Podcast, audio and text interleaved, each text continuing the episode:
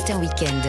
6h-9h, Lénaïque Monnier. Allez, avant de retrouver euh, Mathieu Alterman, coucou Mathieu qui va nous Coucou. parler euh, d'amour euh, dans les films notamment. On va revenir euh, bah, sur une actualité avec vous, euh, Oui. Roland Pérez. Cette euh, cyberattaque qui a peut-être touché des auditeurs euh, d'Europe 1 parce qu'il y a deux opérateurs de, de gestion du tiers payant.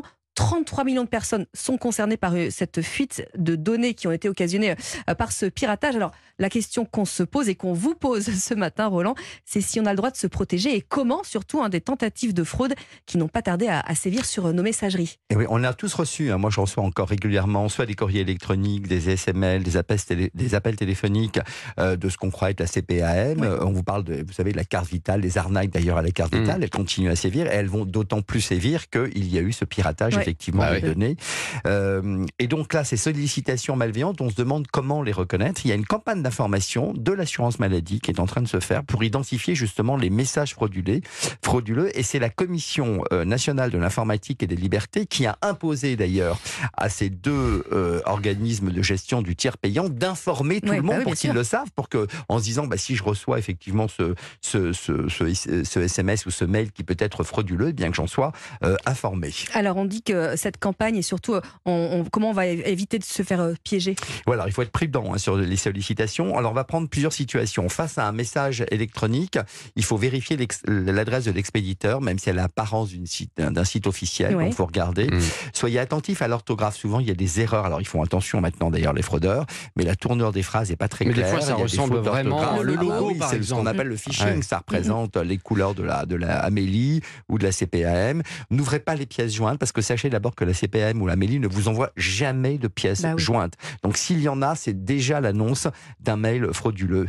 Ne communiquez jamais vos informations euh, confidentielles, Bah, le donc, numéro par de compte. exemple sécurité sociale, Bah oui. coordonnées bancaires, etc. Ne cliquez pas sur les liens contenus dans les messages. Et puis en cas de doute et avant d'agir, vous, avant d'agir, vous vérifiez avec l'organisme qu'il s'agit d'un vrai message. Vous les appelez au besoin, ils vous pas, envoyez vous un mail. vous. Ils ou répondent vous- jamais, ah bah, ces gens. Bon bah très bien. Alors s'ils Bah, répondent ça sonne pas, dans le vide. vous-même ne répondez pas à ce mail. Voilà, les c'est gens ne répondent mieux. pas. Et puis ne donnez jamais le numéro fiscal ou les identifiants de connexion des assurés parce qu'on ne vous le demande jamais. Jamais. Appel téléphonique ou SMS, ne répondez pas si on vous demande de transmettre vos identifiants. L'accès aux services sur Internet, changez régulièrement vos mots de passe. On le dit et je ne le fais pas d'ailleurs. Et en faisant cette chronique, je me dis qu'il faut vraiment que je modifie mes, mes codes d'accès aux services euh, de l'Internet. Euh, pour le changement du mot de passe, d'ailleurs, ça se fait directement sur la plateforme Mhm. Amélie.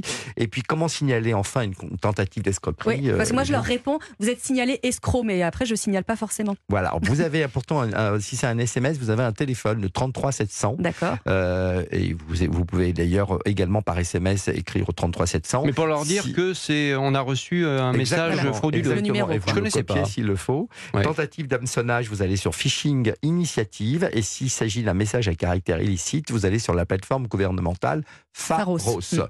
Voilà, et vous avez un numéro de téléphone pour les escroqueries dans tout genre, notamment celle-ci, le 0805 805 817, 0805 805 817. Et ce n'est pas le numéro de Christophe C'est gratuit, j'espère. C'est Et gratuit. c'est appel gratuit Ah, depuis la. France. Mais n'appelez pas de votre, euh, du Mexique où vous avez. Non, mais j'y vais jamais, Non, pas il reste, il reste ici, Oui, il je reste reste avec ici, nous, à comme vous tous d'ailleurs. Merci Roland. Europe1.fr pour écouter vos conseils. Et puis vous restez là, hein, parce qu'après le journal permanent, Mathieu Alterman, on parle Bah, C'était la Saint-Valentin, je vais vous parler des plus beaux films d'amour. A tout de suite, Mathieu, 7h18.